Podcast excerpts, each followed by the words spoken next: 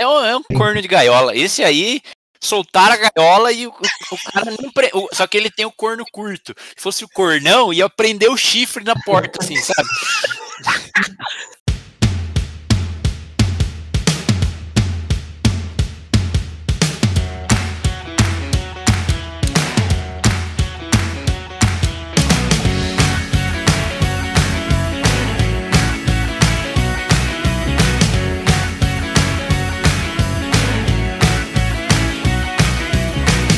galera, tá começando mais um Sabe o que eu acho? O podcast que não espera o galo cantar pra te informar.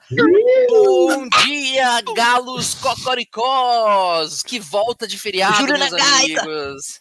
Bom É... dia, Felipinho. Boa tarde, Alisson. Tudo bem aí? Tudo bem? Ouvintes do Sabe o que eu acho? Ah, De Portugal, de Porto Rico, de Porto Madeira e de. Sei lá, Porto Velho. Bom dia, Murilo. Bom dia, Catupa, bom dia, Bira, bom dia, pitaqueiros e pitaqueiras de plantão. Estamos aqui em mais uma manhã de gravação do podcast Sabe o que eu acho? Querendo e sendo muito grato pelos nossos amigos, pelos nossos desconhecidos que sempre estão nos ajudando através de pitacos nas nossas redes sociais ou contribuindo para como especialistas aqui do nosso programa. Por isso eu vou pedir para o Felipinho fazer o agradecimento do último especialista. Vai, Felipe! Queria agradecer o último especialista aí que falou sobre. Qual que é o tema mesmo que eu já esqueci? A Carol, que foi A Carol, grande amiga. marcas. É, grande. a no- nossa amiga Carol Pian, que tá no meu celular, ela é conhecida como Carol Alves Gru, porque mora perto do, do aeroporto de Gru. Um abraço para ela, pro Fio, que é o, o senhor Carol aí, nossos ouvintes aí, especialistas do marketing, e que você possa liberar mais promoções aí no, no Clube Extra e passar o cupom aqui pros ouvintes do Sabe o que eu acho. Que ela tá sempre lá colocando promoção de cerveja, ouvintes. Fiquem ligados que a gente vai mandar no, no nosso Instagram. Mas obrigado, Carol. Foi muito bom o seu pitaco. Adoramos o seu áudio, picado, foi maravilhoso. Obrigado, Carol. Obrigado, Fio. Vocês moram no nosso coração. Obrigado, Carol, por ter feito um áudio tão bom. Gostei muito do que você produziu e na forma como você nos ajudou. Também queremos agradecer as pessoas que nos mandam mensagem, começando pelo Caio Nardim, ele que mora em Portugal. Felipe, qual que é a cidade que o Caio Nardim mora? O Caio mora em. Desculpa, pra mim cortou aqui, é onde ele mora. Ele mora no Porto. Do Porto, olha. Então, quem quiser saber de Porto. bacalhau, quem quiser saber aí de vinho do Porto, quem quiser saber de. Fala outra coisa, pastel de Belém também, tá ali perto. Quem quiser saber de qualquer coisa de Portugal, se vocês quiserem que a gente grave um programa de Portugal, já temos até o especialista, que vai ser o Caio Nardim. Também queremos agradecer as respostas que tivemos nas nossas caixinhas do Instagram. As pessoas que sempre fazem isso, os nossos ouvintes, sempre contribuem para a construção do episódio. Por isso, um abraço especial para Camila Frade Arquitetura, para Ana Flávia Fumac, para o Luan Henrice e muitas outras pessoas aqui que enviaram. Fala aí dos seus, Biriba, por favor. Um abraço para Júlia Runho, que belo nome, Runho. Para Beatriz PS. Para o Luan Henrique, que também me mandou. Para Liliane Valilo, que trabalha comigo na firma. Para Juliana Alves Lima, que é de. A cidade dela, acho que é Cornélio Procrópio. Esqueci o nome da cidade. Baita Pra- cidade. Para Mirella Vardari, minha namorada, que tem os vizinhos maconheiros. E é isso aí. Meus, foram as minhas caixinhas. Ótimo. Temos também alguns que vieram através do é, podcast Sabe o que eu acho. E o Murilo vai ler pra gente.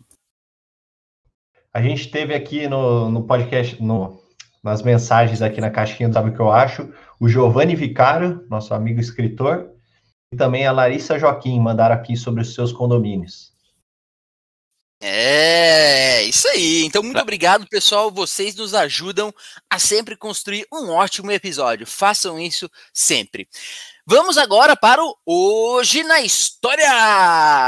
Num dia, num dia como esse, sabe o que acontecia aqui no Brasil, meus caros? O quê? A chegada do explorador Mor Pedro Álvares Cabral chegava ao Brasil.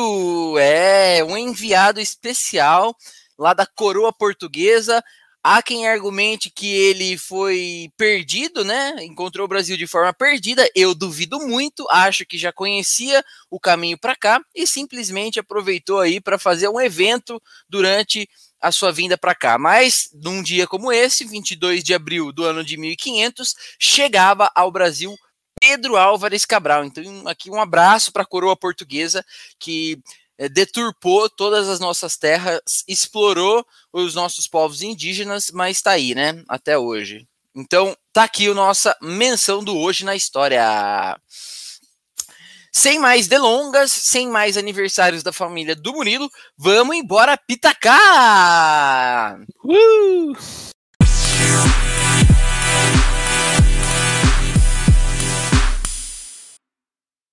Tema de hoje é quente, vocês já sabem o que, que, vai ser discutido aqui, a galera já mandou comentário pra gente, nós já informamos, mas não vale, mas vale lembrar, como não surtar no seu condomínio? Esse é o tema de hoje. Nós vamos pitacar e resolver um problemão para muita gente aí por diferentes razões.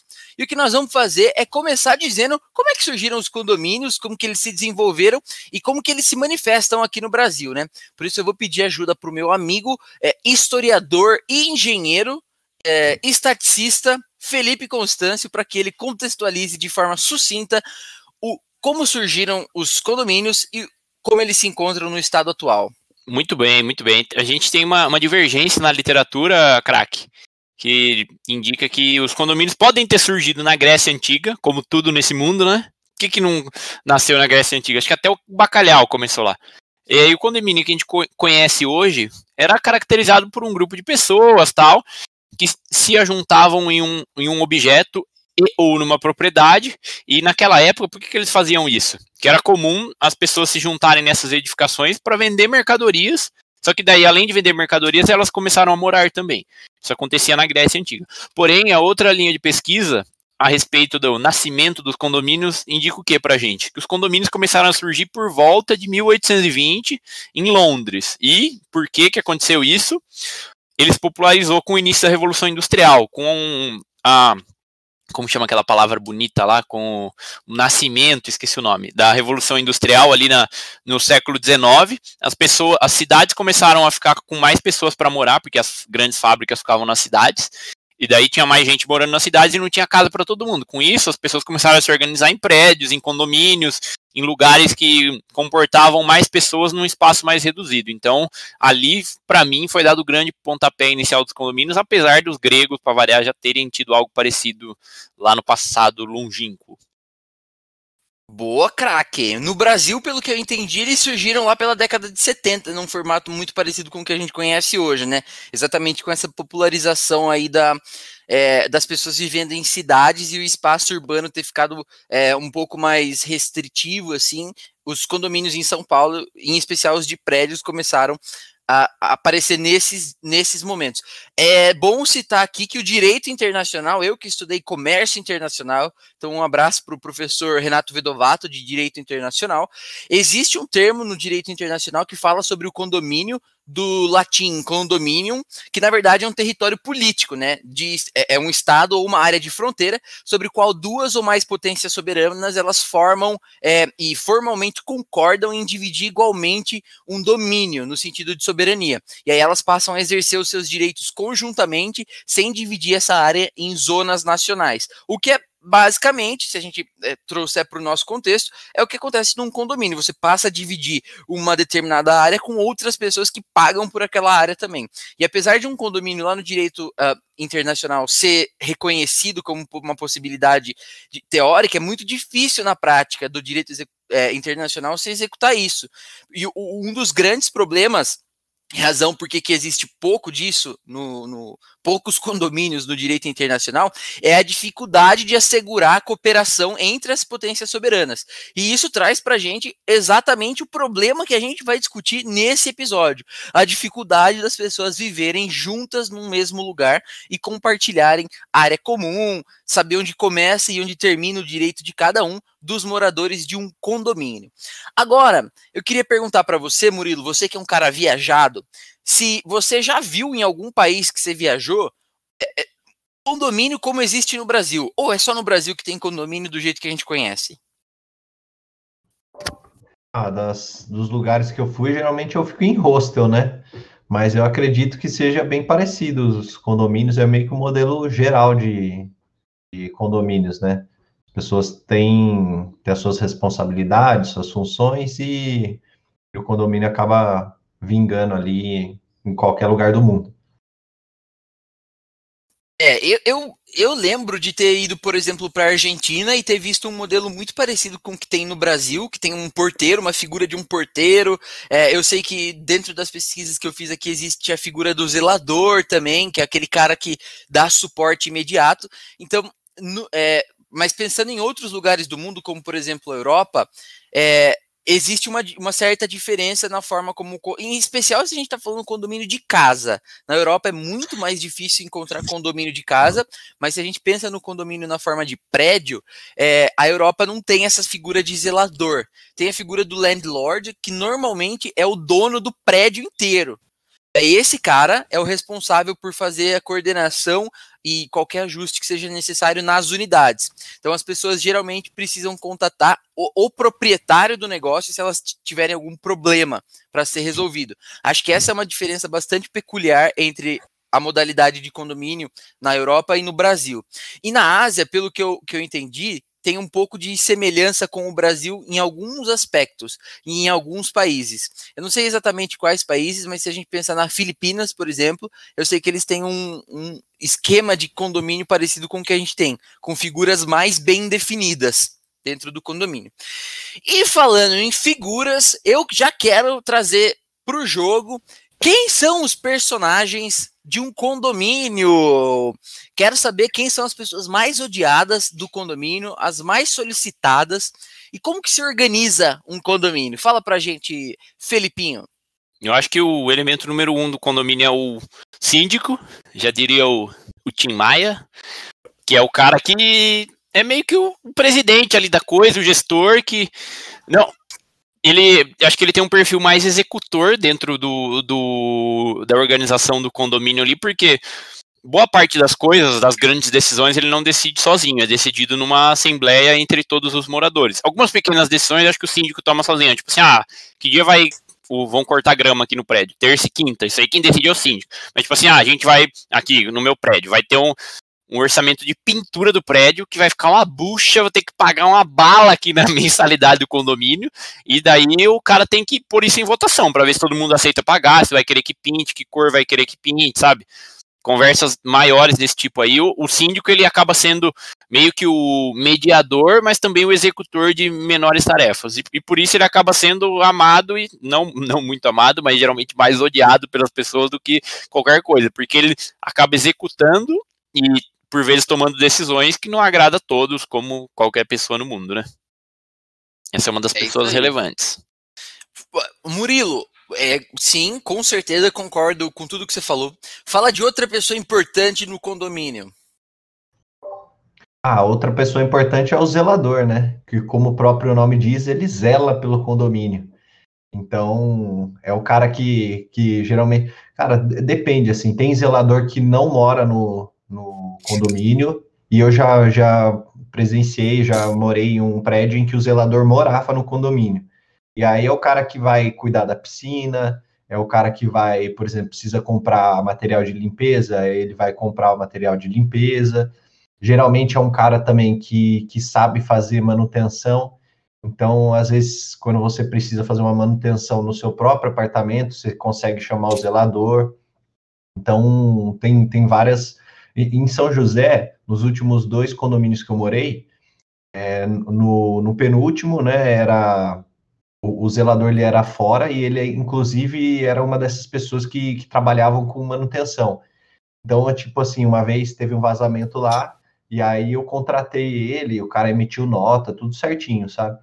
E aí no último que eu participei, que eu morei, era um. O cara ele morava lá. Então, assim, acho que se precisasse fazer uma coisa ia ser mais informal, mas ele também fazia reparos tal, e esse tipo de coisa.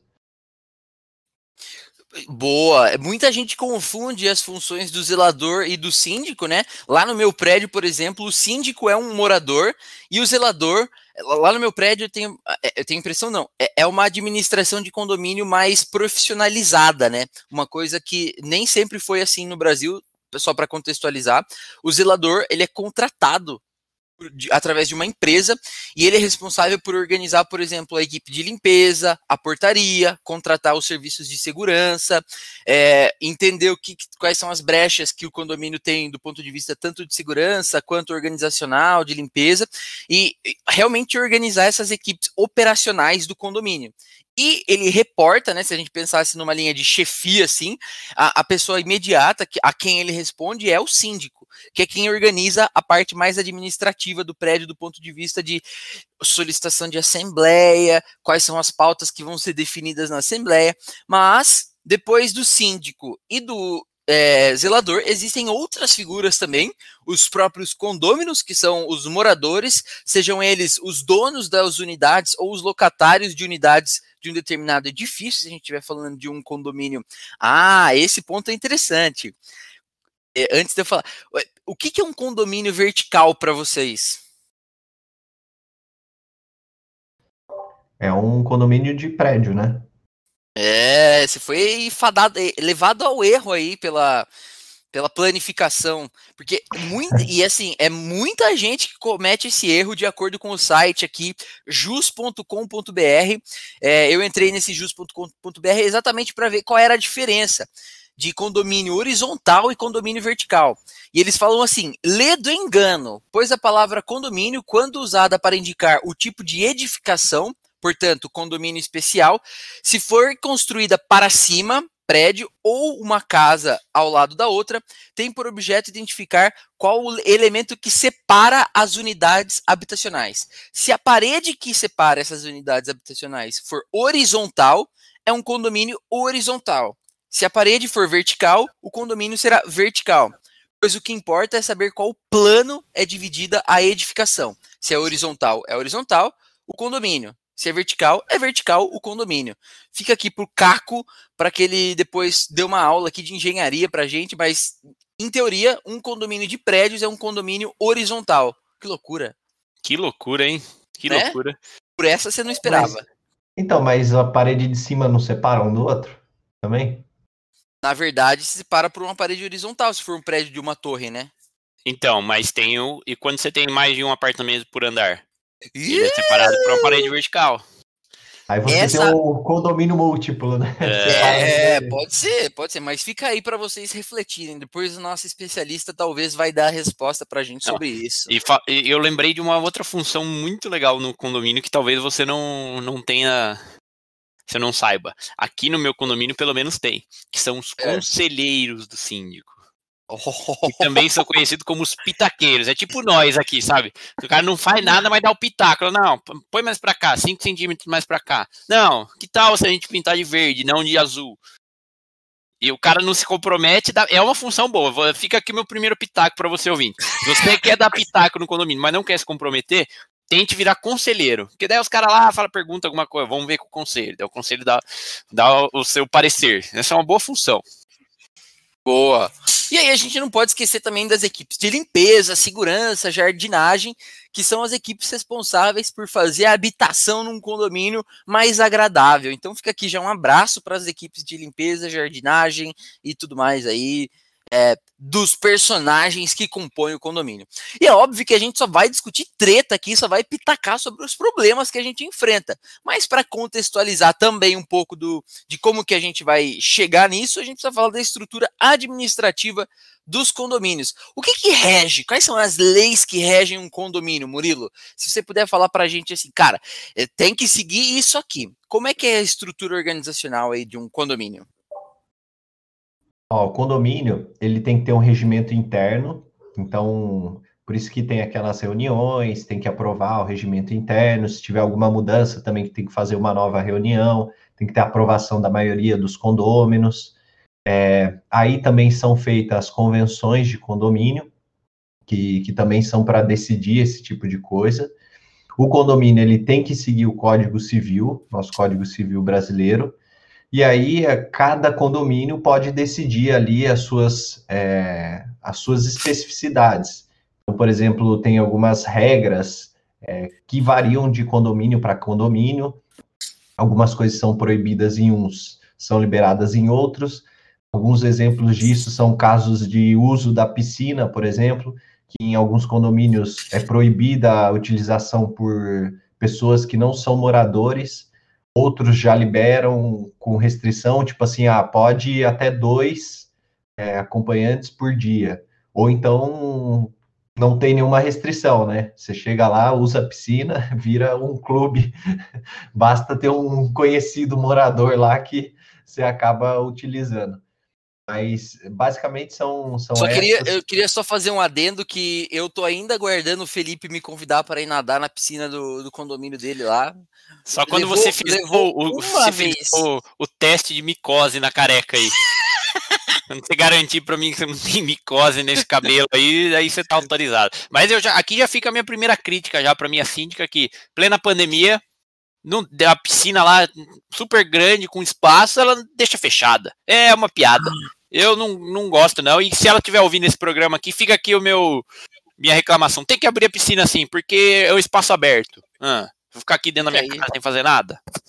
Já fica aí o primeiro pitaco. Desculpa Pistolaco. te interromper, Murilo.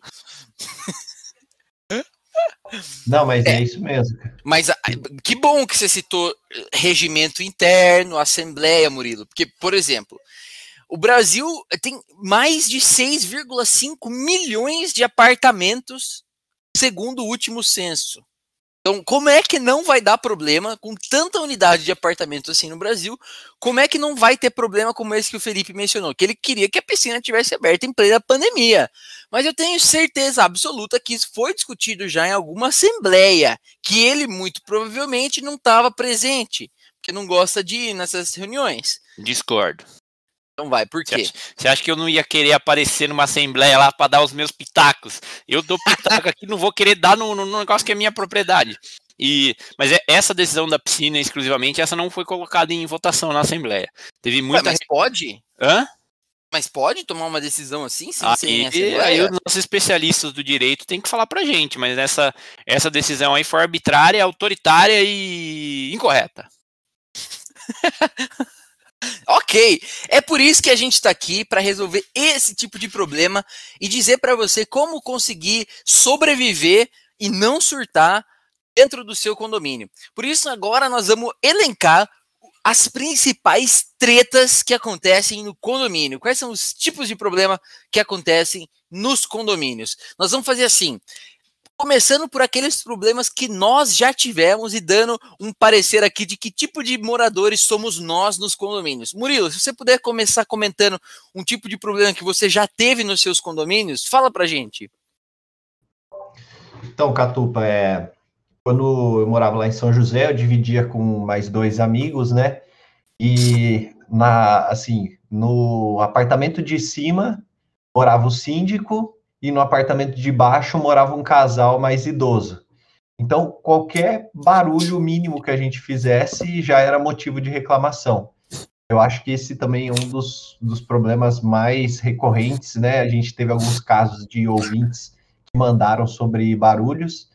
E aí, assim, cara, sempre dava algum problema. Às vezes a gente nem tá, por exemplo, tava, a gente ia para uma balada, então a gente fazia um esquenta em casa. Aí a gente colocava a música um pouquinho mais alta, não era nem 10 horas ainda, tipo, tava dentro do, do limite do horário, e os caras reclamavam, ligavam lá reclamando, esse tipo de coisa. Acho que esse é um, um problema aí mais recorrente e, e, que acontecia comigo no, onde eu morei, em um dos condomínios. E que gera multa, né? Exatamente. Graças a Deus a gente nunca tomou multa, mas realmente acontece isso sim. Felipe, além do problema da piscina, que outro problema você já teve nos condomínios que você morou? Eu já tive problema de barulho, né? Porque eu sou uma pessoa muito, muito silenciosa e fala baixo, como os nossos ouvintes devem, devem perceber. Então, eu já tive esse problema aí.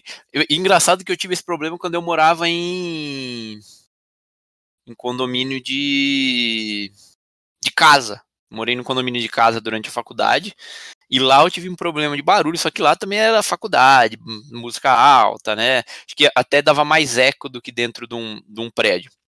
Nos prédios ainda não tive problemas. Ontem até tive um exemplo bom. Teve jogo do Palmeiras, o Palmeiras ganhou com um gol no último minuto e era tipo assim, 10h50 da noite. Eu comecei a xingar, xingar todo mundo. Minha mãe entra no quarto fala assim: vai tomar multa, não sei o que. Falo que que vem, aí eu pago, porque esse tipo de coisa aí eu, eu topo pagar. Se for por um gol assim, tá valendo, não tem problema. Eu não fico incomodado. Mas que eu me lembro, acho que foram. Esse... Ah, eu tive um problema também já de no estacionamento aqui do meu prédio. É, é. Até que eu tenho ainda, mas deu uma melhorada. Porque a minha vaga era muito ruim, menor do que a do que a, as outras as demais vagas. Eu fui lá medir a vaga das outras pessoas medir a minha. E eu vi que era menor e era inclinada, uma vaga horrorosa de parar. E, e daí tem duas vagas que eram do próprio condomínio, tipo, vagas disponíveis que as pessoas alugar e ninguém usava e o condomínio ia começar a alugar. Daí o que eu falei para gloriosa síndica, falei assim, ó, gostaria de trocar minhas vagas ou pelo menos uma vaga com aquelas vagas lá que são do condomínio, que já que alguém vai usar mais, eu pelo menos preciso ter uma boa, né? Daí ela veio falando não, porque já a vaga tá no estatuto do prédio, não pode trocar, não sei o quê. Daí eu continuei a minha briga, porque além da minha vaga ser pequena e sendo uma num local inclinado, ela tinha uma valeta do lado, aquelas canaletas de água, sabe? Então tinha o risco do pneu, quando eu tava manobrando, cair lá, daí que ia ferrar tudo. Porque tinha o risco de ralar o carro no muro, enfim. E daí a minha briga ali foi. A primeira briga foi para tentar trocar a vaga, que não quiseram trocar porque tava no estatuto e o caceta. E daí depois eu, a minha briga foi para colocar em uma grelha, pelo menos aquelas de, de metal, em cima dessa valeta aí para onde corre a água, para que eu pelo menos eu não tivesse esse risco de cair a roda do carro e manobrar um pouco melhor. E daí na assembleia eu consegui discutir isso e consegui de fato que colocassem a bendita grelha lá, depois de muita insistência no meu modo persuasão. Bom, coloca aí uma salva de palmas, editor. É isso aí, excelente. Ó, você já começou demonstrando aqui qual que é o caminho para resolução de problemas dentro do condomínio, Felipe. É, Gostei. Eu vou antes vou falar quais são o, eu não tive tantos problemas assim, na verdade. Na verdade, pensando bem assim, eu só tive problema para entrar quando eu me mudei para esse prédio que eu moro agora. Eu nunca morei em condomínio, na verdade. Esse é o primeiro condomínio que eu tô morando lá em São Paulo.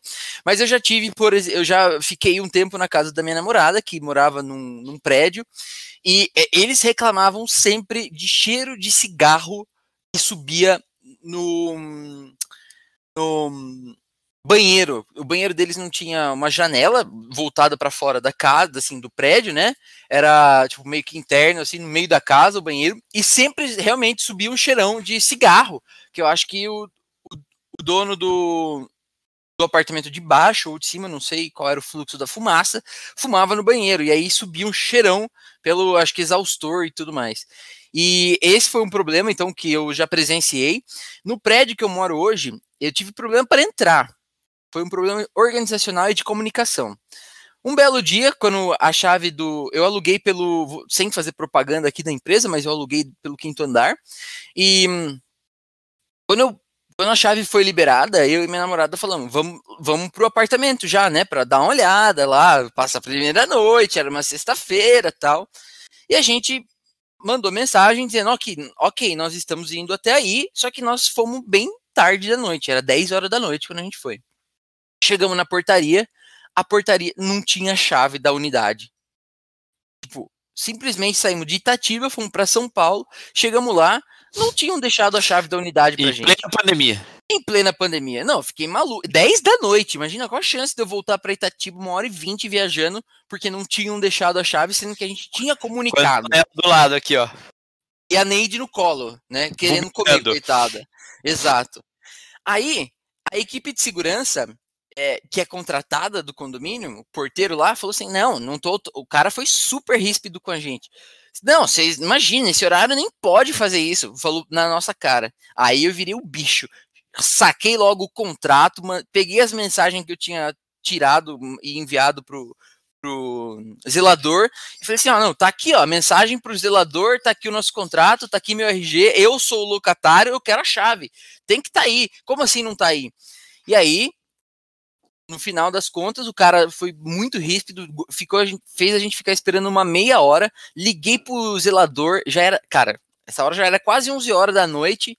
Liguei pro zelador falando, descascando, falando assim, cara, tô aqui na frente, não vou voltar pra minha cidade. Já tinha mandado mensagem para você que a gente ia chegar. E agora o cara não deixa a gente entrar? Tipo, puto da vida.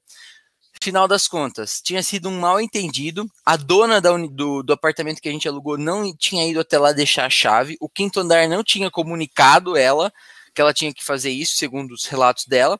E é, o, o zelador ligou para ela às 11 da noite, ela saiu da casa dela, foi até lá, levou a chave e a gente conseguiu entrar. Mas foi assim, uma dor de cabeça enorme naquele dia, mas também depois não tive mais nenhuma, nenhuma grande dor de cabeça. Tudo isso para dormir num colchonete de 3 centímetros. para dormir num colchão de ar fazendo nheque-nheque, mas pelo menos estava dentro da minha casa, né? Isso que importa. Então, acho que esses. É, Deixa falar. eu contar aqui, eu tenho dois casos que vocês foram contando aí, eu fui lembrando. Cara, um teve mais recente. Eu já morei com várias pessoas, já morei com mais de 10 pessoas em, em, São José lá. Então, desde São Paulo, se for contar, eu sempre fui dividindo apartamento, então já, já cara, já morei com, com francês, já morei com finlandês, já morei com gente de tudo quanto você imagina. E aí, é, um dos últimos que morou comigo, o Leonardo, ele. Inclusive, Lebrão. Falando, Vou expor aqui, vou dar um exposed dele, porque ele saiu e saiu me devendo ainda, esse desgraçado. Não pagou a última. A última oh, Regina, fala para ele que é feio chamar as pessoas de desgraçado, hein, dona Regina Massari.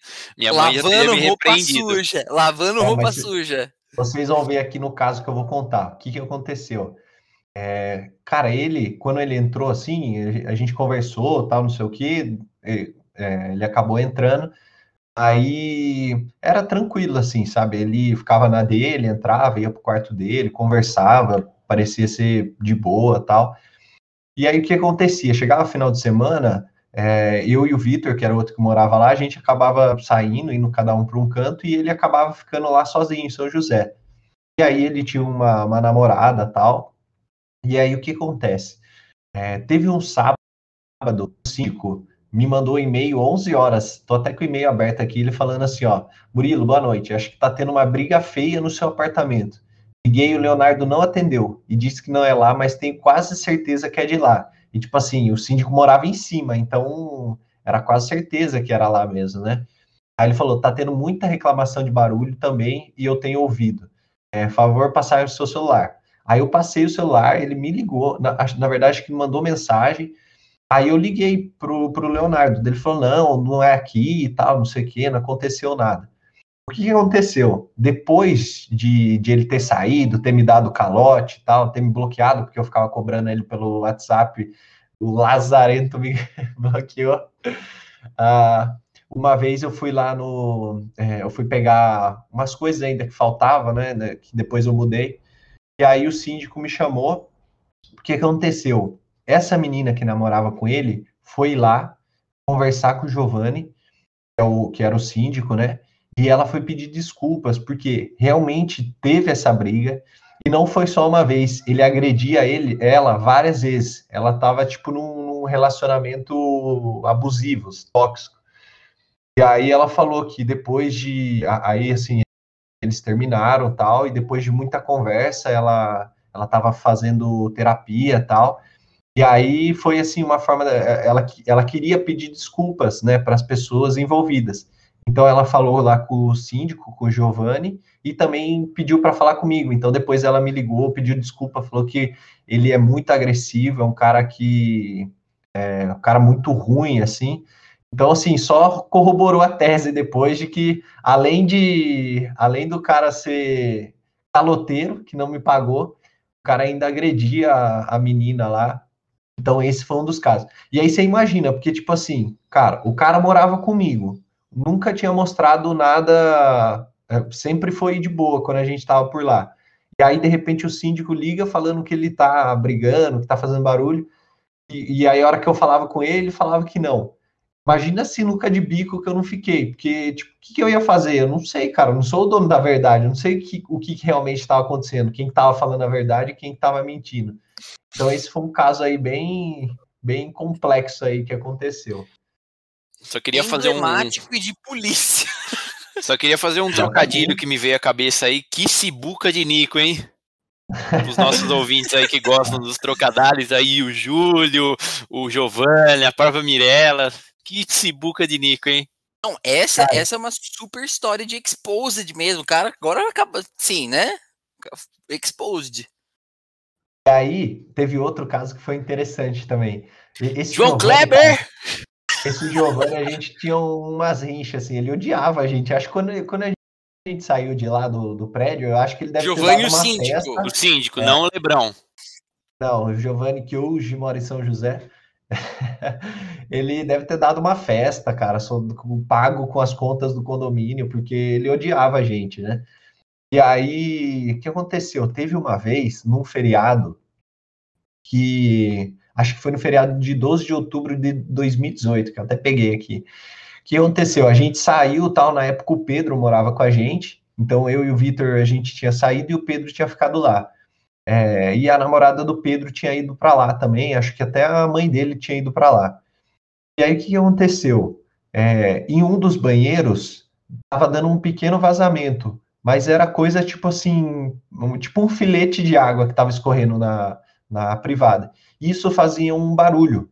E o vizinho de baixo escutou, e aí, oh, tal, não sei o que, mas logo resolveu, tipo assim, é, ficou uma meia hora vazando, sabe?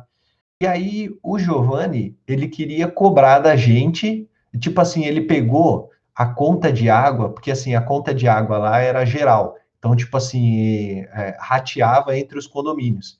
E aí o que ele fez? Ele simplesmente pegou a conta de um mês e de outro, viu o que, que tinha, dado de diferença a mais e queria cobrar da gente. Só que dava assim, o valor dava tipo, acho que era 10 metros, metros cúbicos. É como se fosse tipo um caminhão de caminhão pipa, tá ligado?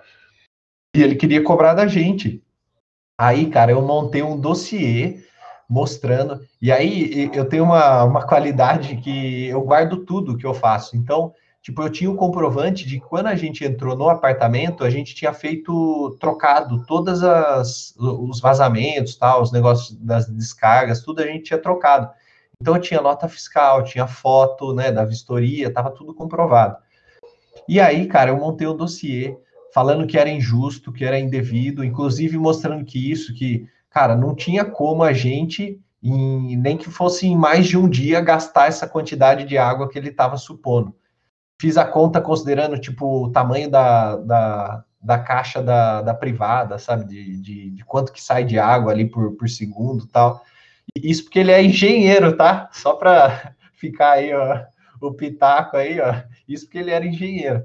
Mas não satisfeito, ele queria cobrar. E, e outra coisa que eu odiava nele é que ele falava direto com o proprietário. Ele não vinha querer falar com a gente, ele já envolvia o proprietário direto. Cara, isso dava muita raiva. Aí o que aconteceu? Eu fiz esse dossiê, mandei para a imobiliária. Eles foram lá. A, a Mandou para apreciação da imobiliária. Eles foram lá e falaram assim: ó, se quiser pode vir visitar, que não tem nada de vazamento tal. Foi só um caso, tipo, aleatório. E aí ela foi lá e falou: não, realmente, esse Giovanni aí já teve vários casos também que ele fica implicando. Eu vi até que algumas pessoas mandaram para a gente nas caixinhas, né?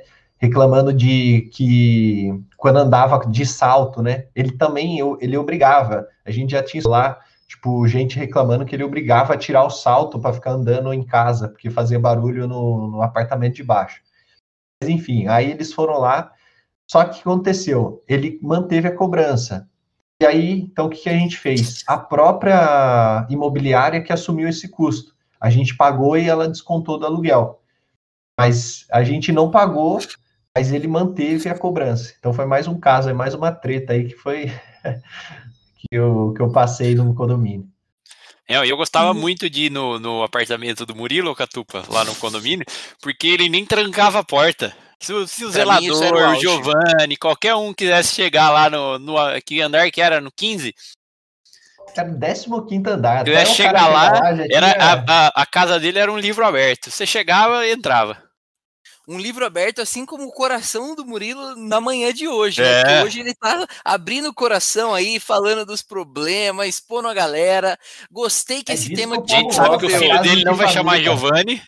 O filho dele com certeza não vai chamar Giovanni, verdade. Ok, Beleza, Bom. mano. Eu acho que você já exemplificou muito dos principais problemas que o condômino enfrenta no Brasil, né? Infiltração é um mega problema, relação com o síndico, relação com outros moradores. É, só falou aí de uns animais aí que batiam nas pessoas, então estou chamando aqui de animais, mas também os animais têm problema nos condomínios. É, quando seu cachorro late muito, eu tô. Minha cachorra está começando a latir, já estou dando uns peteleco nela para ela aprender que não é para ficar latindo, mas isso incomoda a vizinhança, né? Então, isso tudo são problemas. Além, é claro, da perspectiva que os próprios. Nós precisamos ser justo aqui e falar também da perspectiva dos problemas que os síndicos enfrentam, né? Como por exemplo a inadimplência de alguns moradores que não pagam as contas, as multas e tudo mais. Temos também problemas relacionados à garagem, como o Felipe já comentou, a relação com os próprios condomínios, com os condôminos, né? Reserva de espaço. Isso aqui, puta, tô assim para dar um problema lá no meu condomínio. Hoje Esse eu fico maluco. Esse Reser... eu fico maluco. Reserva de espaço. Ah, eu acho que você tenta reservar as coisas, não tem vaga para você reservar quando você quer. É dificílimo. Então nós vamos falar um pouco sobre isso também. Falamos sobre fumar, o controle financeiro do condomínio, a gestão financeira do condomínio. É, problemas com funcionários aqui tem listado e também com crianças barulhentas. Olha aí quantos problemas podem uma pessoa pode enfrentar no condomínio. Só que eu acho que a gente, para a gente fazer isso de, e dar os nossos pitacos de uma forma relevante, nós vamos fazer isso agora usando as caixinhas que as pessoas nos enviaram no Instagram, nos enviaram no Instagram. Nós vamos discutir cada um dos problemas no quadro Pitacos para vocês.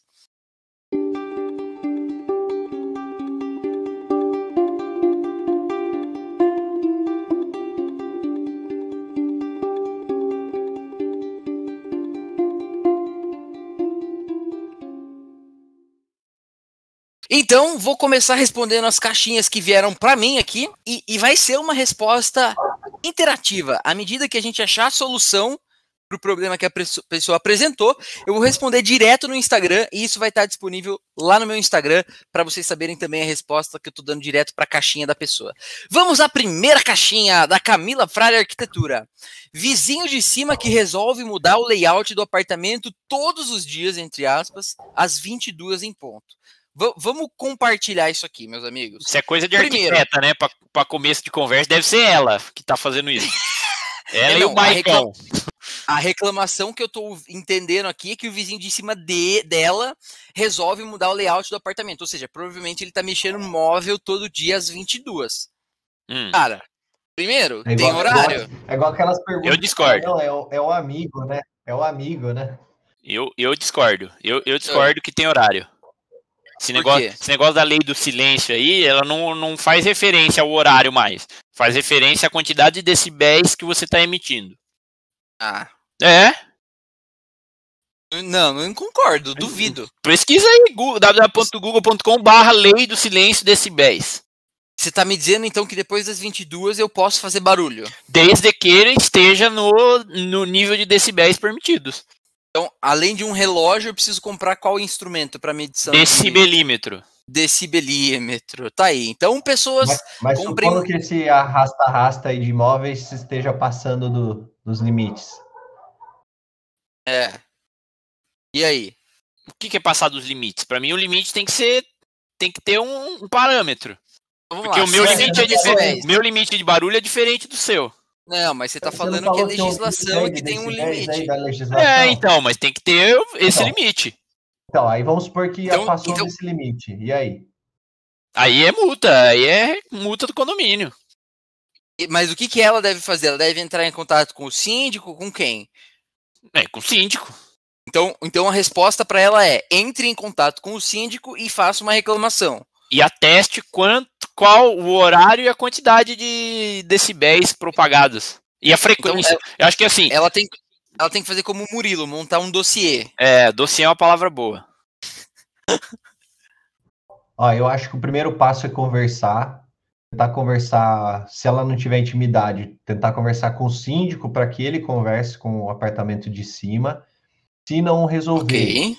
provavelmente o síndico vai enviar uma notificação Aí, ou seja, ele vai formalizar que o barulho está acontecendo e se voltar a, a, recorrer, daí sim a multa. Esse para mim seria o caminho lógico. Ok, eu concordo. Eu concordo o, cara, o, cara, é experiente nas brigas de condomínio aí. Que... Depois que ele usou a palavra que montou um dossiê, o, que ele falar é com o regulamento embaixo do braço. Tem um lugar de fala. Regimento interno numa pasta transparente. Esse é o Murilo. Cara, beleza. Acho que nós estamos dando selo, sabe o que eu acho, para a resolução desse problema. Tá feito. Camila, essa é a solução. Vamos agora para o problema da Ana Flávia. Eu não entendi muito bem o da Ana Flávia. Porque a gente mandou assim: é, manda aí sua história, problema, lamento, dica, curiosidade sobre o tema. E ela mandou a seguinte, é, o seguinte comentário: Assembleia com quórum mínimo. KKKKK. Eu não entendi se o problema é a Assembleia ter que ter um quórum mínimo, se ela está frustrada com ter que existir um quórum mínimo, mas eu acho que a gente pode primeiro tentar interpretar, dizer o que, é o quórum mínimo aqui da Assembleia, por que, que isso eh, tem que ser feito e se a gente achar um problema a partir disso, a gente responde para ela. Vamos lá, o que, que é. Primeiro, para que, que serve uma Assembleia, Felipe? Assembleia é um evento do, do condomínio que geralmente é, são assembleias, assembleias ordinárias, já diria o, o compadre Washington.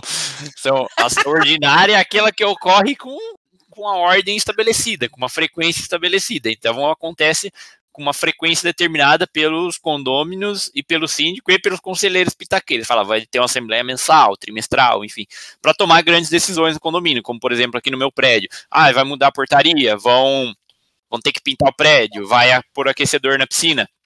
E em eventos assim, as pessoas têm oportunidade de votar a respeito desses temas. Fala assim, ah, vamos fazer isso agora? Sim ou não? Vamos fazer tal coisa? Vamos pagar mais condomínio porque precisa aumentar a reserva? Vamos trocar a empresa da portaria? Coisas desse tipo, sabe? Isso que acontece numa assembleia. Ok. E por que que tem que ter um quórum mínimo? Porque... Ah, parecido com, com, na, com o que ocorre na política, né? Você precisa ter um mínimo de aprovações, ou seja, é, é meio que aquela lei da maioria, né? Então você precisa ter um quórum mínimo para representar que aquele, aquela decisão representa o que a maioria decidiu. Então, mas eu, eu acho que eu concordo com a, com a ouvinte, porque o, ao, ao, você estabelecer um quórum mínimo, você estabelece que é necessário o interesse mínimo das pessoas. E tem pessoas que não têm interesse, ou tem até interesse, mas tem preguiça ou não tem vontade de participar dessa discussão. E se a pessoa não se dispõe a fazer isso, para mim, não precisa ficar esperando ter muita gente. Quem tem interesse e quer discutir tais assuntos, está lá. Eu acho que para mim é um assunto que não deveria entrar em voga. O que, que vocês acham? Não, eu tenho uma impressão de que você tem que dizer para as pessoas qual foi o quórum mínimo estabelecido para aquela decisão. Por exemplo, vamos discutir uma mudança que afeta a vida de todo mundo no, aqui no prédio. Precisa ter pelo menos 5% da população que mora no prédio presente, dos donos das unidades presente. E aí você coloca isso como premissa lá no, no momento da divulgação da Assembleia Ordinária. Você falou da ordinária, né? Mas também tem a Assembleia Extraordinária para tomar decisões que são que fogem ali da regra geral, como por exemplo o início da pandemia. O que fazer é, com a área comum no início da pandemia? Vamos chamar uma assembleia extraordinária, que acontece fora de um momento organizado, e ela tem que ser devidamente comunicada, e essa comunicação tem que, ser, tem que chegar aos condôminos. E aí, você diz assim, para que essa esse assunto seja discutido, a gente tem que ter um determinado número de pessoas presentes para que não seja tomada uma decisão é, sem uma representatividade das pessoas que pagam por aquilo. Mas você não concorda que se as pessoas não estão lá, é porque elas não têm interesse? Ou, é, aquela... ou é, é indiferente a decisão? Se foi comunicado antes, se você falou, ó, decisão importante, importante que todos estejam, e não dá o quórum, aí é falta de interesse de quem não participou, certo? Sim, mas aí tem que reorganizar para uma outra data, né? Por quê? Eu não acho. É. Porque você tem que demonstrar o interesse que é algo que é seu, ou de sua propriedade, ou que vai influenciar na sua vida. Ô, Bira, eu, eu, concordo com você, eu só acho que, assim, talvez, tá? Não estou afirmando aqui. Talvez isso aconteça para evitar alguns casos de, de trambicagem. Por exemplo, assim, na Assembleia Ordinária, você tem que aprovar as contas. Então, vamos supor que o síndico faça ali uns trambiques e ele queira aprovar as contas sem sem que todo mundo fique sabendo, ou meio que por cima, por baixo dos panos. Então, o que ele faz? Ele marca uma assembleia no horário, tipo, é, três horas da manhã. famoso horário de corno. É, e aí, o que acontece? Vai, se não tiver uma, uma um quórum mínimo, ele passa, é, é aprovado e... Ele e seus tá conselheiros... Errado entendeu? Eu acho que assim, tudo bem, vai ter casos, se for para votação de, de novas despesas, igual o Cato falou, né, que seria uma extraordinária e tal, é, realmente as pessoas, e isso não é só em condomínio, né, a gente vê na, na política no geral, né, as pessoas não querem votar, mas daí na hora que, que sai lá as leis ou legislações que, que afetam a vida, aí reclama, né? Exatamente. Aí, é, eu acho que é mais no sentido de prevenir do que de ter representatividade, né? Eu concordo com você, Murilo. Mas eu, eu, tenho, eu tenho um pitaco matador para essa questão, que é, acho que é um tá bom exemplo aqui do meu prédio, que pode servir para vocês aí, ouvintes, para vocês, se não acontecer ainda, passar isso no seu prédio. Começou a ser realizado no meu prédio aqui durante a pandemia uma assembleia online. A gente contrata uma empresa aí do nosso amigo Murilo Rui, um abraço para o Murilo Rui aí, grande empreendedor da cidade. É, que uma empresa de administração de condomínios e que, que a empresa disponibilizou para a síndica? Além do aplicativo, tem o site em que a síndica consegue colocar lá tópicos para votação. Ela coloca lá os tópicos, coloca lá a descrição, ah, por exemplo, investimento na academia vai gastar tanto, investimento na portaria vai gastar tanto. Daí todas as pessoas que pagam o condomínio têm acesso a votar sim, não ou indiferente, alguma coisa assim, e também comentar eu achei muito legal essa dinâmica porque, sei lá, ficou aberto durante um, dois dias. Você tinha um, um tempo ali para você conseguir até pensar, organizar, tipo, sei lá, eu quero pesquisar sobre alguma coisa. Você, você tinha esse tempo, é, você poderia ver tipo, os, os, argumentos e as propostas disponíveis, e além disso, você podia também colocar sua justificativa e ver a justificativa de outras pessoas. O que acaba, por vezes, acaba, as pessoas acabam ficando inibidas ou tipo, com preguiça de falar nas assembleias ao vivo. Para mim, esse modelo da assembleia online eu achei super bom por isso, porque as pessoas acabam participando mais por ter mais disponibilidade de tempo, horário e até por ser mais prático do que você ter que ir lá na reunião, ficar duas horas ouvindo não sei quem falando, tal. Ali você vota mais rapidamente e ainda você consegue se, se posicionar de um modo menos expositivo, porque, por exemplo, eu quero, vou querer que tenha academia aqui no prédio e a outra pessoa quer que tenha portaria. Daí vai ficar conhecida, ah, ó, o marombão lá só pensa no, na academia, mas não quer uma, uma portaria mais segura, sabe? Então, esse modelo eu achei bem legal porque dá esse leque de possibilidades aí para os condomínios. Fica aí a minha dica para você, síndico, que quer se tornar um síndico, faça uma assembleia online, meu amigo. Gostei desse pitaco, concordo, e isso só, só preciso acrescentar que isso não desfaz a necessidade de existir um quórum mínimo para algumas decisões. Então, acho que a gente pode concordar aqui, se vocês três, eh, se vocês dois mais o Craig me apoiarem, que o selo do Sabe o que eu acho, na verdade, é precisa existir quórum mínimo exatamente para é, delinear ali uma decisão ou para lavrar uma decisão sem que ela precise ser é, retomada, porque ó, depois um corno que não participou da Assembleia vai querer pitacar lá depois do tempo. Então, vocês concordam com isso? E aí, acho que cabe muito bem a, o que o Biriba falou muito em função da profissionalização da administração de condomínio e da inovação, como por exemplo o uso de aplicativos para que seja votada pautas da ordem do dia, acho que essa é uma forma suficientemente inteligente que os síndicos e os condôminos podem exigir e pedir para que seus condomínios adotem. Podemos dar o selo do sabe o que eu acho? Só, só mais um pitaquinho adicional para completar. Assim, ó, se você síndico ou pessoa que mora num condomínio que não tem uma administração tão profissional, não tem aplicativo, não tem site, não tem uma empresa que suporta, você pode usar os formulários do Google. Você usa o formulário do Google, de Google Forms, free, você vai lá, coloca, monta o seu formulário ali, meia horinha você montou, manda no e-mail de todas as pessoas do seu prédio ali, a pessoa pode votar também, depois você consegue fazer a, a estatística avançada aí, multi-perceptron do disso aí. Então aí fica a alternativa low cost para você, meus amigos sabe o que eu acho? Não só dá o pitaco, como oferece possibilidades para vocês. Esse esse cara é um gênio. Tá aqui o carimbo do. Sabe o que eu acho? Põe o som de carimbo aí. Pá. Solta um pã pra mim. Põe o pã. Metralhadora de pã.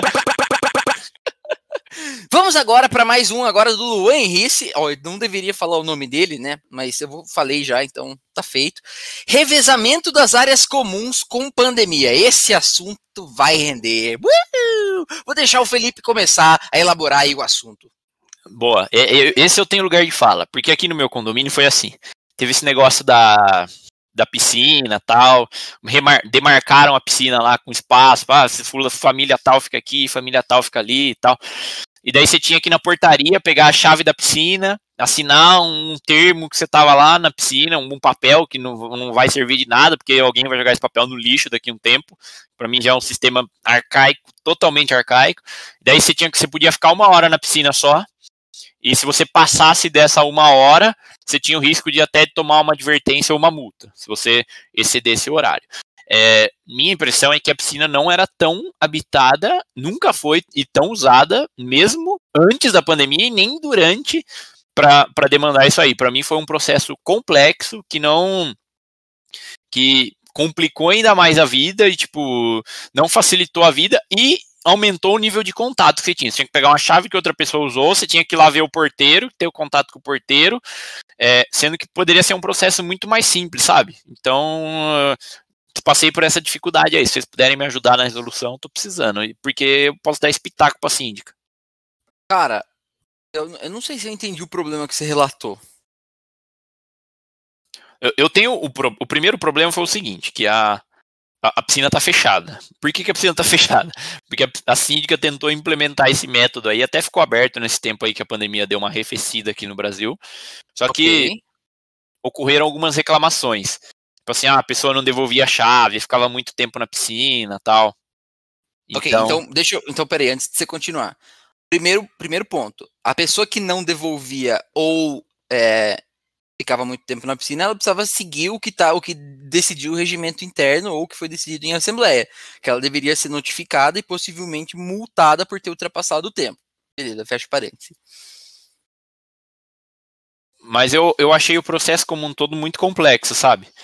Você tinha que descer lá, reservar, assinar um termo, pegar a chave que todo mundo pegou. Acho que poderia ser mais simples, tipo, você chegar lá e ver se a, se a piscina está aberta de fato. Você vai lá ver se a piscina. Porque em outros condomínios que eu frequento, como da, da minha namorada, por exemplo, o, a piscina lá tá livre, você chega e, e, é um prédio maior. O prédio dela é mais alto, tem mais. mais apartamentos por mais andar. apartamentos por andar e mais andares. E e a piscina fica lá livre e as pessoas convivem em sociedade como qualquer outra pessoa. E tipo assim, cara, agora nesse frio aqui, 16 graus hoje, não tá ninguém na piscina e hoje ela tá fechada e antigamente o processo era burocrático. Para mim poderia ser algo mais simples. Ah, mas isso foi discutido em alguma assembleia, esse não. processo, ou foi uma decisão unilateral da síndica? Foi uma decisão unilateral da síndica com os conselheiros, ela deixou abertura para indicações de novos processos, mas agora a decisão de fechar tá, tá com ela. E, e, aí você deveria, então, fazer uma sugestão de processo, é isso? Hum, ela deixou aberta a possibilidade antes, agora não. Agora, ah, agora não. Tá fechado, tipo assim, até a ditadora decidir que vai abrir de novo. Não sabe nadar, é, eu... não tem o maiô, aquela bruxa. é, cara, eu assim, ó, eu acho que pelo que você está relatando aí, o problema dela tomar decisões unilaterais com os conselheiros só é, é um problema não específico dessa situação, mas que vem, né, é, se estendendo em outras circunstâncias. Eu acho que um, um ponto legal de ser levantado em uma assembleia é que as decisões desse tipo sejam tomadas de forma conjunta. Por exemplo, tinha quórum mínimo para que ela tomasse essa decisão ou não? Quais são os poderes que o regimento interno dá para ela? Ela pode tomar essas decisões de forma unilateral. E aí você está questionando exatamente o poder que ela tem, né? É, é, você vai comprar uma briga.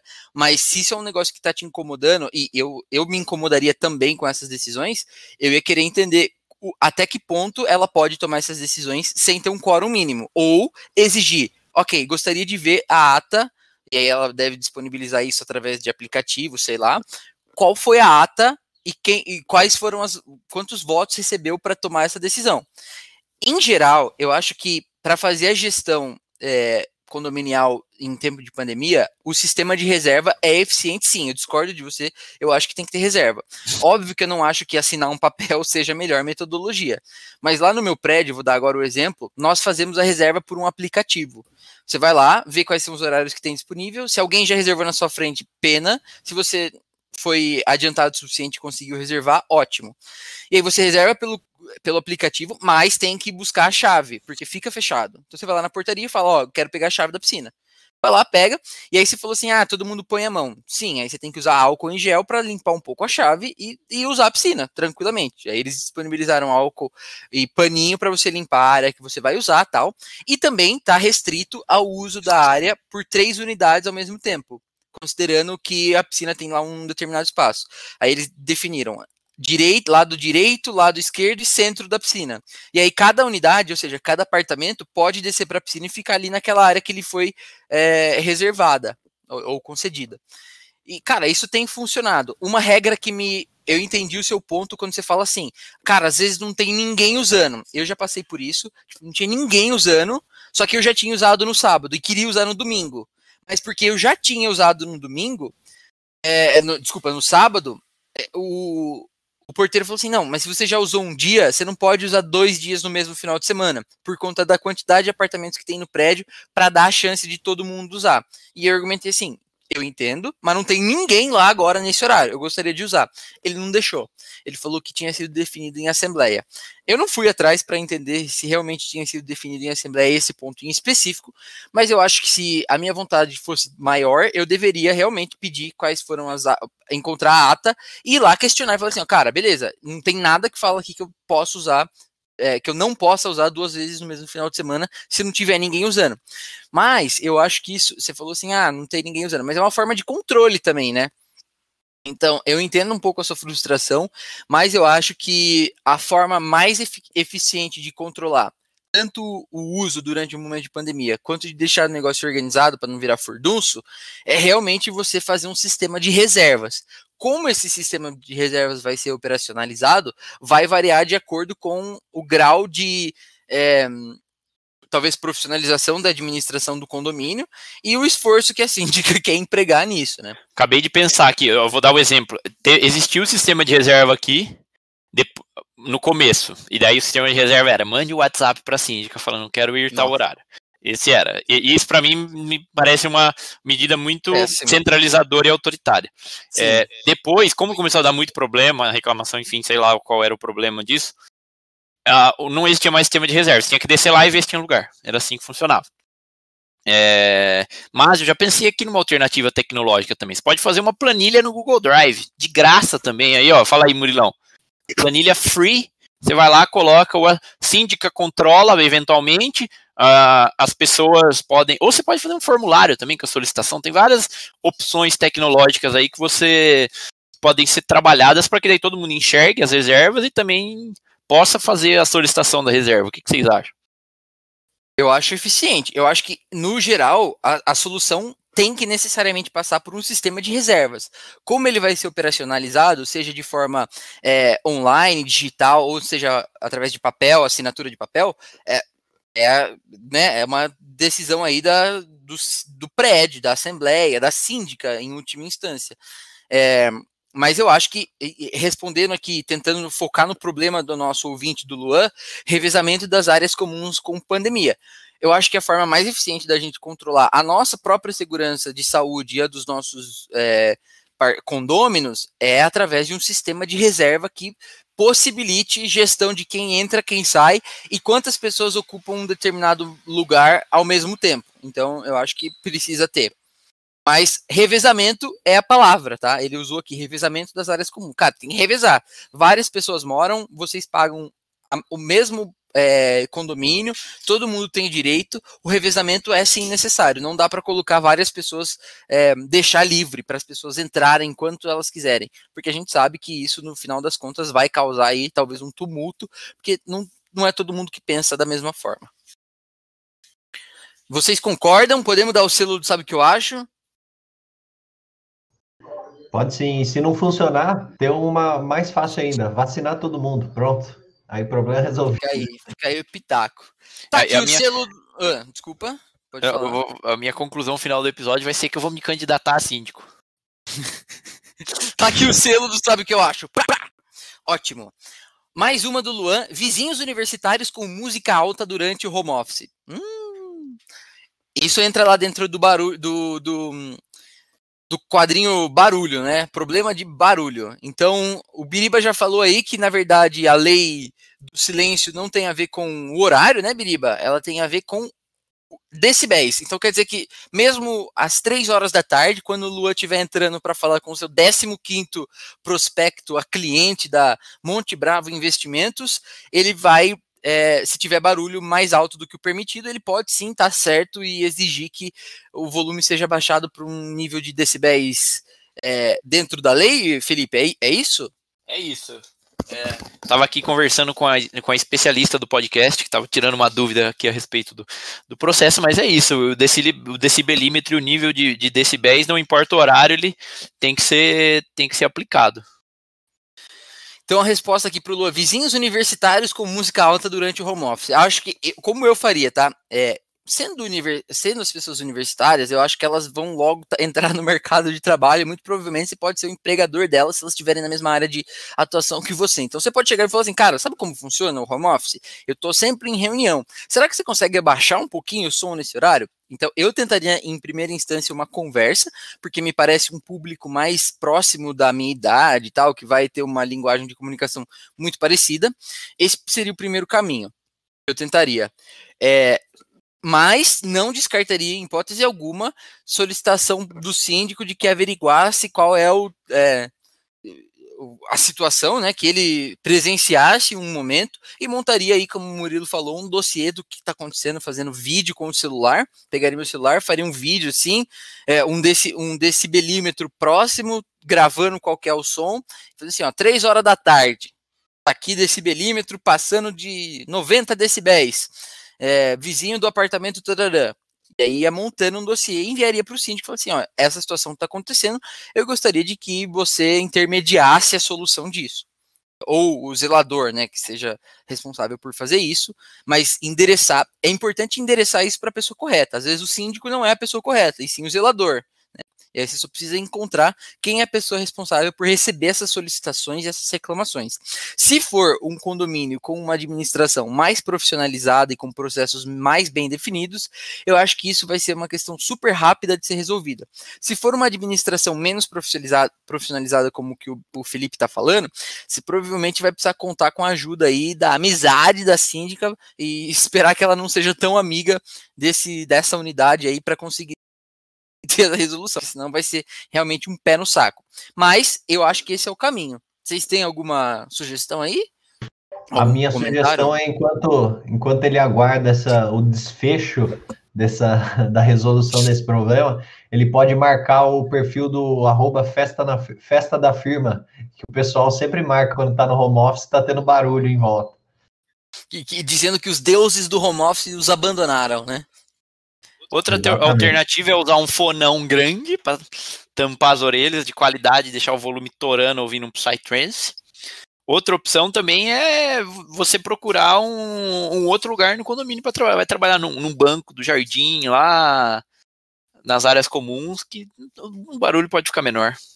É isso aí. Ok. Vizinho universitário, esses caras são tão difíceis.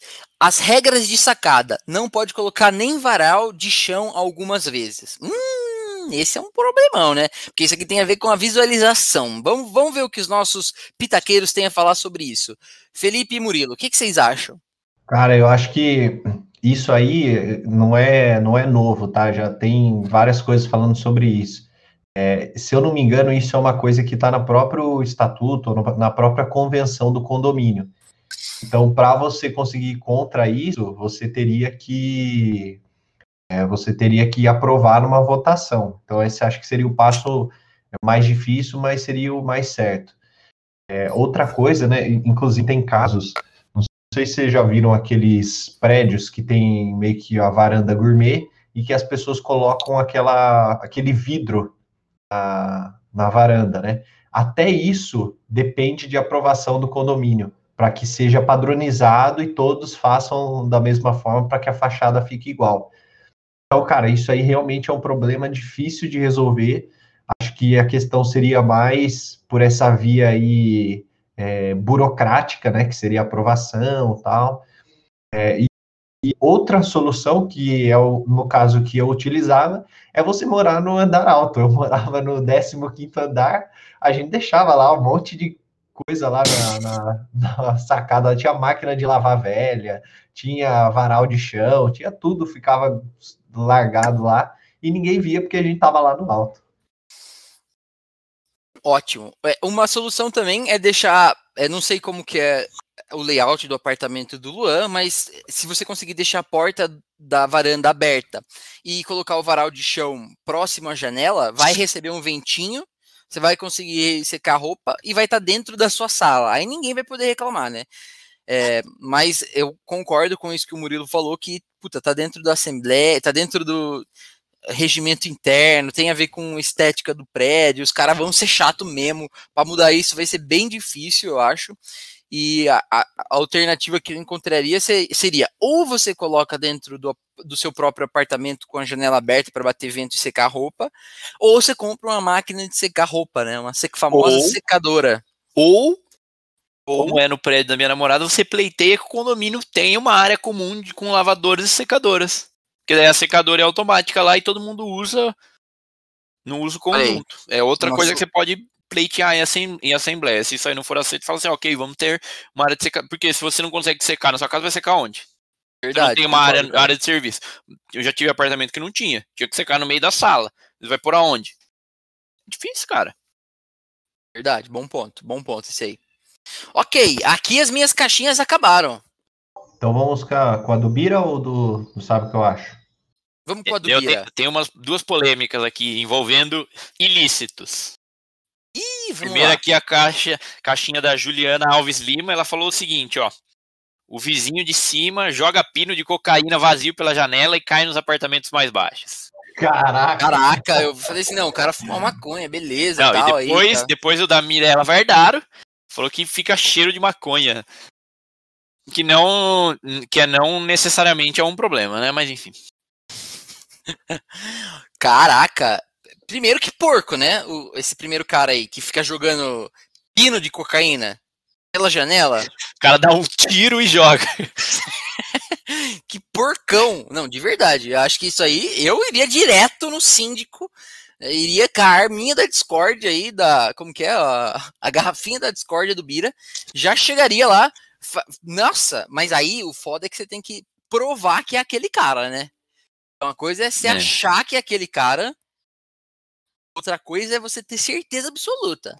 Aí, aí, minha querida, esse aí vai ser difícil. Como é que você vai provar que é o cara? Você vai ficar filmando? É, fala aí. Complicado. Ou você pode, aí se você quiser investir um pouco mais, você pega com uma pinça o, o pino que ele jogou ali, leva para um especialista para exame de DNA, de digitais e faz o check aí. Faz, você, você tem um padrão ali, daí você vai passando os negocinhos assim, ó, para ver se você encontra o, de quem é, uma, quem é a pessoa. Uma solução bastante efetiva para é, esqueci de comentar. A tia da minha namorada, a Rosana Nardim, ela é síndica do prédio onde ela mora. Ela é a síndica braba, ela é advogada e, cara, ela mete comunicado no elevador, assim, doa quem doer. Ela, e assim, uma coisa efetiva é às vezes você expor um pouco a pessoa, não escrever o nome dela, obviamente, nem falar da unidade, mas descrever exatamente o que aquela pessoa está fazendo. No então, meu acontece às, isso também. Às vezes você escreve lá assim, tipo, num, num cartaz, num sulfite, assim, dizendo assim: é, estamos encontrando pinos de cocaína no, jogados no prédio. É, favor recolher seu imundo, alguma coisa assim. A pessoa vai se doer e provavelmente vai procurar a síndica para lavar roupa suja, porque quando a pessoa é exposta desse jeito, mesmo que não tenha o um nome, a pessoa se dói. E aí ela vai falar, e aí você descobre quem é. E aí você consegue multar. Então, acho que esse é um caminho efetivo também. Solicitar aí que o síndico faça uma, uma abordagem desse, desse estilo, se não for possível determinar em primeira instância quem é a pessoa que está fazendo isso, publicar lá no, no elevador que isso está acontecendo e que isso atrapalha, em que, em que grau e em que modalidade isso é, fere a convivência com os outros condôminos. Então, acho que essa é uma maneira efetiva. Eu queria, eu queria entender um pouco mais. É, você vai falar desse tema aí, Star? Pode falar. Não, eu só dar um exemplo lá do, do Giovanni, saudoso Giovanni, mas teve um caso lá que estavam jogando lixo, lixo mesmo, tipo assim, resto de comida, tal, pela janela. E aí o que aconteceu? É, ele fez isso que você falou, mas tipo assim, pela posição da onde caiu o lixo tal, ele já sabia quais eram os fina o final do apartamento, né? Geralmente ficam todos do mesmo lado. Então ele colocou um comunicado, tipo assim, ah, atenção, moradores do, do apartamento final 1, é, tá acontecendo esse tipo de problema, estão jogando lixo e tal. E além disso, ele posicionou as câmeras de segurança para tentar quem que estava jogando. Então, isso foi uma forma que ele fez para tentar pegar esses caras. Olha aí o Giovanni, hein? Criticado, né? hein? É, ele Porém- é um rato.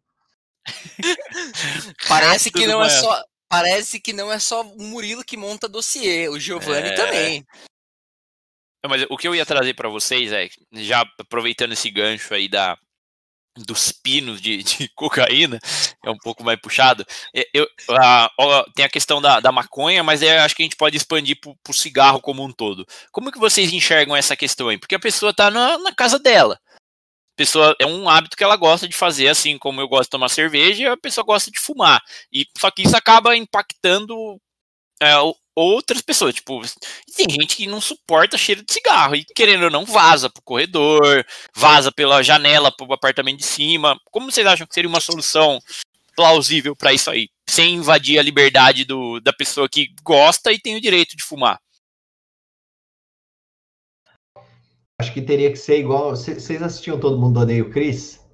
Sim. A, a Rochelle, ela fumava escondido. Aí o que, que ela fazia? Ela pegava tipo um daqueles canudos de. Sabe, rolo de papel. Não, não de papel higiênico, aquele papel guardanapo que vem em rolo. É o que, é toalha. aquele, que é aquele cano mais longo. Aí ela saía na janela e assoprava fumaça por aquele cano. Então a fumaça ia lá longe. Talvez seja uma, uma solução. Pessoa que for fumar, ela soprar lá longe a fumaça.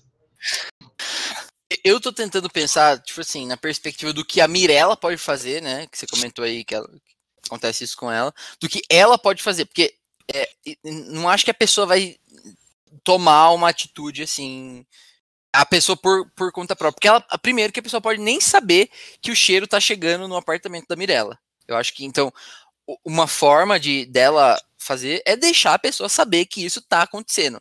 E aí você tem que usar muito, pisar, é, é, pisar no, numa Em ovos. ovo, pisar em ovos para conversar com a pessoa, de modo que ela não seja, de que você não chegue repreendendo imediatamente, nem é, impondo alguma coisa, apontando dedos. É, eu acho que uma forma de fazer isso, e como eu escolheria fazer, eu sim abordaria a pessoa, mas tentaria falar assim: você tem sentido um cheiro de whatever que seja, cigarro, maconha, carne de porco na panela de pressão, o que seja? Você tem sentido esse cheiro com frequência? E aí você começar a tentar perguntar para a pessoa sem ser, tipo, apontando o dedo. Acho que essa é uma forma. Aí a pessoa fala assim, nossa, é, eu faço isso. Ela pode falar, quanto ela não pode, pode não falar. Mas, pelo menos, eu acho que é uma forma dela de- expor o que ela tá sentindo. Qual é a impressão e o, o cheiro que tá vindo no apartamento dela. Esse acho que seria um primeiro passo, tentar abordar, falar assim, você sente esse mesmo cheiro? É, isso acontece com você também? E aí a pessoa vai se tocar ou não. Esse seria o primeiro grau. É, eu não acho que é o caso de abordar o síndico para esse tipo de coisa, tá? Eu acho que. Ah, nossa, a pessoa tá fumando maconha e tá aparecendo no meu apartamento. Cara, desculpa, fecha a janela do seu apartamento e coloca ar-condicionado. Vai ser Ah, isso. E Porque- tem, e tem gente que lá no, no condomínio dela aconteceu. Galera, tipo assim, muito tradicional, não usa, não fuma maconha, não admite. Pessoa começou a reclamar no grupo, assim, ó, nossa, tem uma pessoa que não sabe conviver, porque está um cheiro insuportável de maconha aqui no corredor, não sei o quê. Sabe, sendo que não tem ninguém fumando no corredor. Sim, é, a pessoa tá fumando dentro da própria casa, É. né? É difícil. É, eu, existem algumas regras que falam sobre é, fumar na varanda, no espaço de varanda. Aí eu não sei muito bem como que é, mas por lei, de acordo com as minhas pesquisas, a pessoa tem direito de fazer o que ela fumar, tal, dentro da casa dela. Se a fumaça vai para a casa do outro, eu acho que é mais uma questão de deixar a outra pessoa saber e tentar encontrar formas em conjunto para minimizar que o cheiro passe. Porque pode ser o cheiro da maconha, mas também pode ser, como eu falei, o cheiro da carne de porco. Cheiro de pneu é? queimado. Cheiro de pneu queimado. Às vezes você faz uma comida que su super tem cheiro e realmente vai. Eu sinto cheiro de coisa frita lá, na, lá no meu, na minha varanda sempre. Fico puto que a pessoa nem oferece. Nem te chama torresminho. Pastelzinho frito assim, não me chama. Então eu acho que, é, cara, essa situação é mais difícil. E, eu, acho eu que iria por essa forma. E eu acho que assim também, quando você se, se propõe a morar em um condomínio, em um local que tem mais pessoas, você tem que estar ciente que podem acontecer coisas desse tipo. Sim, com certeza. Eu acho que já, eu acho que fica um bom pitaco aí para você ouvinte que não mora em apartamento ou não mora em condomínio aí, que mora em casa e talvez planeje fazer essa mudança aí fica o, o, o, meu pitaco de que você precisa ter a mente um pouco mais aberta e ser um pouco mais tolerável, porque assim como você vai tolerar os limites de outra pessoa, outra pessoa vai tolerar o seu limite também, que vai ter o dia que você vai ter um filho barulhento, vai ter um cachorro que late, vai ter um, um amigo fumando um narguile, enfim, coisas desse tipo. Eu acho que esse é um, é um bom pitaco também, que, tipo, a partir do momento que acho que chega algumas coisas a gente não consegue mexer, igual você falou, põe um ar-condicionado, põe um filtro, tampa a porta com, com um tapete, enfim, tem que ir para um meio mais drástico, assim, sabe? Sim, eu acho, concordo. Tá respondida essa pergunta? Ok. Toma o carimbo! Vamos lá, próxima. Manda aí, Bira. Uh, eu acho que um, um assunto que a gente não comentou aqui foi de segurança.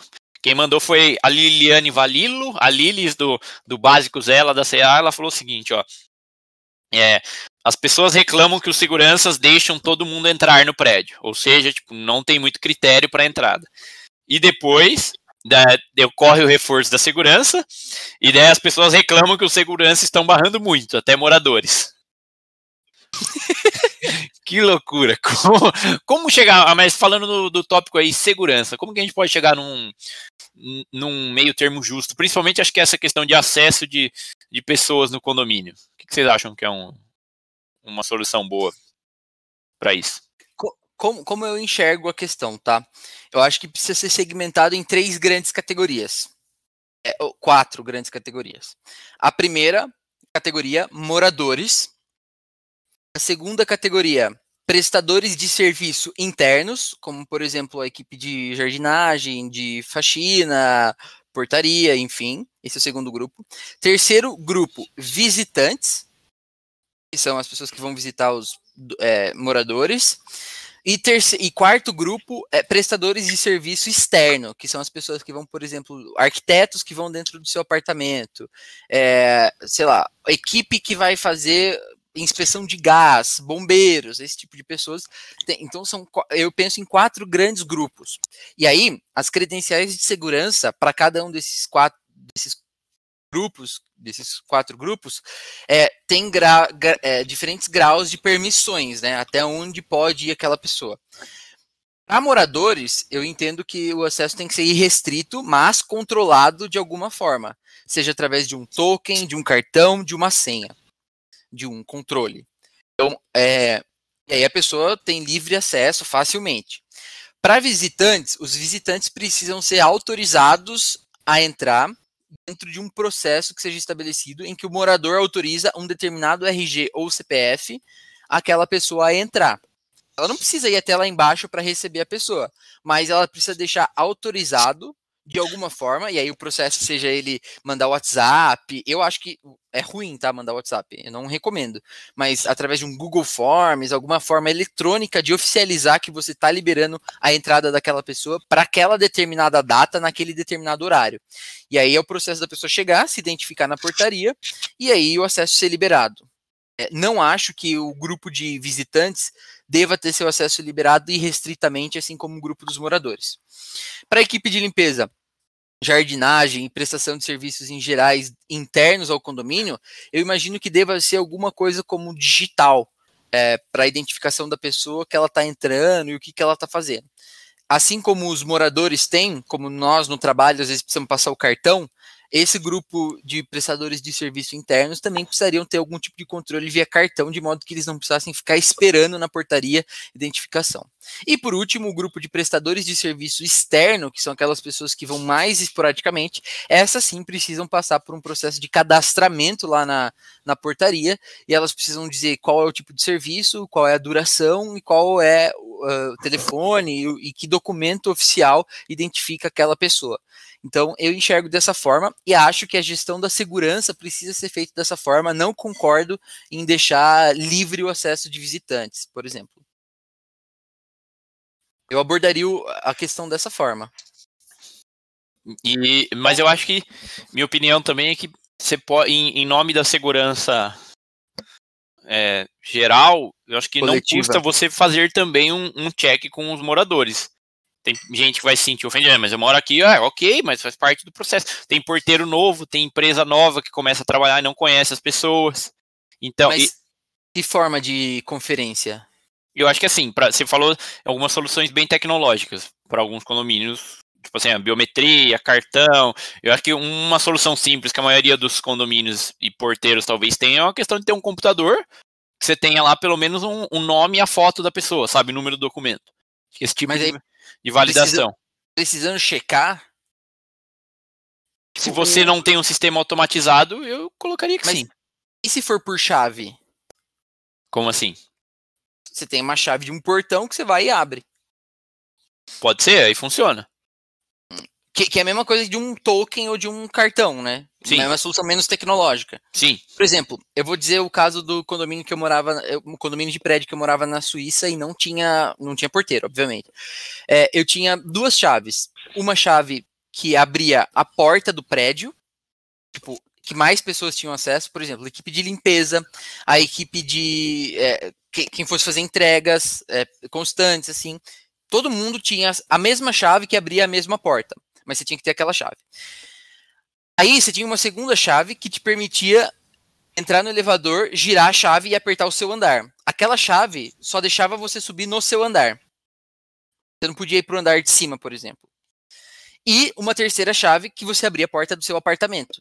Então, eram três etapas de verificação através de chave que você usava. No, meu apartamento, da, no apartamento que eu morava na Alemanha, eu tinha um token para abrir a chave é, abria a porta principal do elevador, eu entrava, ia pro elevador e na hora de apertar pro elevador, eu consegui, qualquer pessoa conseguia ir pro andar, mas na entrada do apartamento eu tinha minha própria chave. Só que eu tinha um token, que era simplesmente um pininho assim que se encostava perto, ele liberava a porta. E aí quando eu ia buscar alguma coisa, alguma encomenda que eu tinha feito, eu tinha que descer, abrir a porta, eu abrir a porta e pegar as coisas que estavam do lado de fora. Então, a pessoa não tinha o acesso ao token. É, é, eu acho que é uma solução simples, essa da chave. Eu não acho que tem que ficar lá com um nome e uma foto, o porteiro parando a pessoa. Acho isso ruim. Eu acho que, independente da solução, acho que tem que deixar muito claro o processo. Então, por exemplo, ah, se vai cadastrar, se vai exigir é, foto, token e tal, tem que estar tá muito claro para as pessoas como é que vai funcionar. Igual, por exemplo, lá, vocês brincaram lá que meu apartamento estava aberto lá, nem trancava. Mas é porque a segurança lá era bem rígida, né? Tanto é que às vezes que vocês iam lá, ou você tinha que ter um cadastro já, se não tinha que cadastrar na hora, senão você não conseguia entrar. Olha aí o Giovanni, aí, merecendo elogios. É, exatamente. Nessa parte aí ele ia bem, nessa parte de segurança ele mandava bem.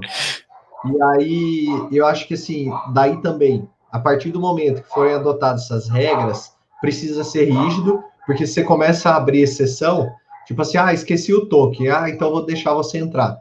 Meu, aí vira, vira bandalheira, porque aí se, se a exceção começa a virar regra, então não tem por que existir esse controle.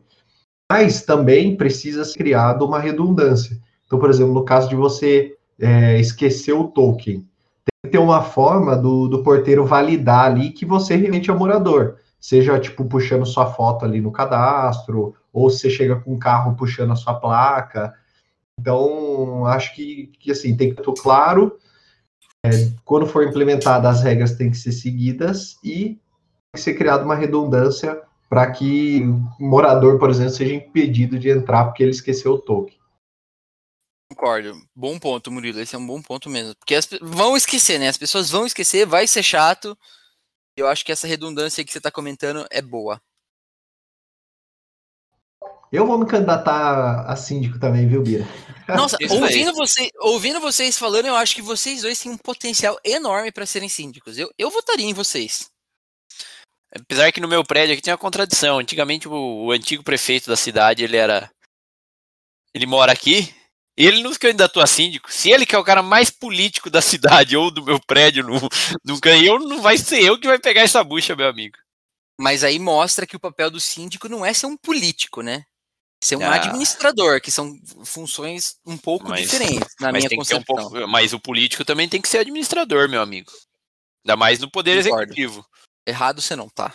E o síndico também tem que ser político em algumas é situações. É verdade. Se a gente fosse desenhar duas esferas de e que elas se interpolassem assim, né, a gente ia ver uma a gente ia ver uma como que é o nome disso aqui? Teoria dos conjuntos, uma, uma teoria dos conjuntos. Intersecção. Intersecção entre as duas esferas de atuação. Parabéns, é isso aí. Eu concordo plenamente com você. É isso aí, o selo vai, tá dado. O selo tá dado. Psh, próximo assunto, vai. Finito, de perqui. No, no Sabe o que eu acho? O Giovanni Vicário mandou aqui que teve uma, uma reunião de condomínio é, do lado da casa dele. E aí eu só não entendi direito se foi uma reunião oficial ou não, porque geralmente essas reuniões elas acontecem no, no salão no, ou na área comum do, do prédio, né? E pelo que eu entendi aqui, foi na casa do lado dele conta dos latidos de cachorro na vizinhança. Esse foi o tema dessa reunião aí. E aí a solução que eles adotaram é, foi que eles é, tinham que falar com os moradores, né, com os vizinhos, aqueles que estavam se sentindo incomodados com o barulho dos animais, e que se não desse certo, eles deveriam assustar os moradores. Aí o que, que aconteceu? Nossa! Chegaram para ele, Giovanni, e ameaçaram matar os cachorros dele, o cachorro dele. Cara, aí é pesado, hein? Que Esse é, pra, mim, pra mim é caso de polícia. Se alguém fizesse isso, eu ia ligar diretamente na polícia e dizer: estou sendo ameaçado por moradores do prédio XYZ. E eu gostaria que a polícia viesse até aqui e indicar o número da casa do zelador ou do síndico para resolver esse problema. Não, para mim é caso de polícia, não tem nem o que. Tem choro nem vela, concordo, é, cara. Direto, diretaço, diretaço. Algumas coisas não podem ser permitidas, tá? Esse é o tipo de coisa que eu não tem nem solução. É direto polícia, é, polícia. E abriria um boletim de ocorrência para deixar registrado que eu sofri uma ameaça. Isso eu faria, com certeza. É isso aí, craque. Dei uma lida aqui e realmente, assim, falam para é, envenenar animais é crime, né? Então, uhum. vale a pena, além do que a gente já falou, né? É, conversar com o síndico para apaziguar ali a situação, mas também ali ter o adendo de fazer um boletim de ocorrência. Exatamente. É, não tem choro nem vela isso aí. E óbvio, e... se me atacar, eu vou te atacar. Eu falaria assim também. Brincando. Cara, e eu li não é aqui, é... teve casos em que o síndico ameaçava. é, bicho. Seu síndico. Que é um problema recorrente aí nos, nos condomínios afora. Ok, acho que a gente já fez um trabalho bastante bom aqui de falar sobre os problemas que os nossos ouvintes tiveram, dar o nosso pitaco. Estou sentindo falta só de uma coisa. Vocês sabem o que é? Não sei, craque, o quê? O Pitaco da Especialista!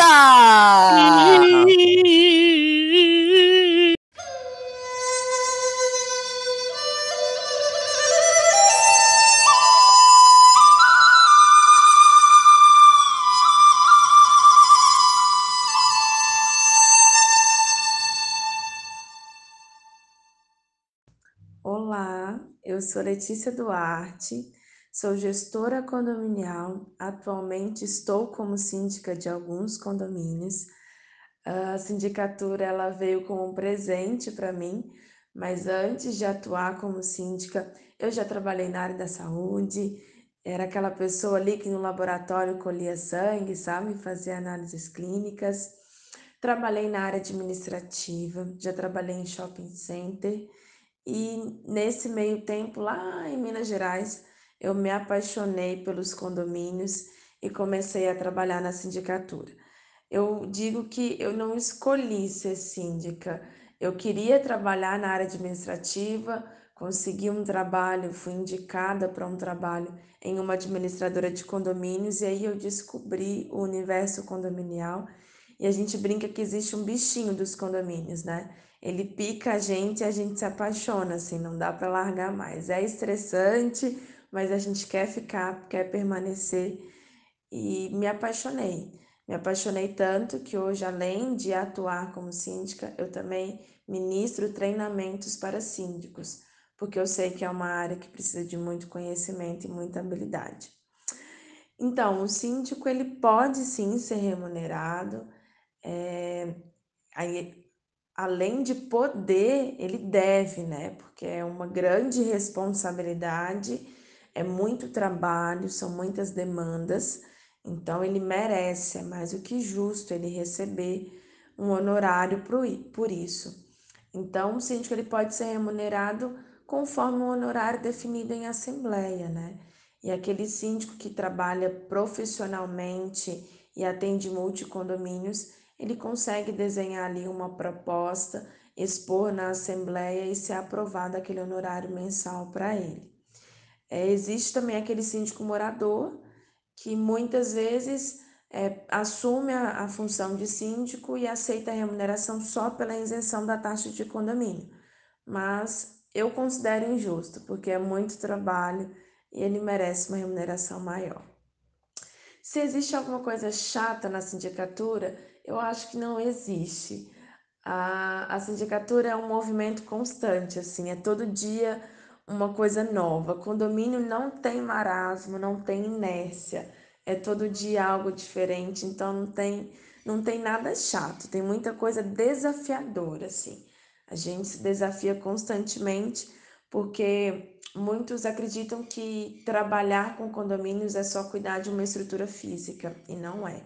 Na verdade, a estrutura física, que é o edifício, é a parte mais fácil. Ah, o mais desafiador é lidar com o condomínio de fato, que são as pessoas, né? Porque o condomínio é a copropriedade. Então, nós estamos falando de um número mais do que um, né, de pessoas donas de uma área comum, donas de um empreendimento, e você está ali para poder mediar tudo isso, cuidar dos diferentes tipos de perfis.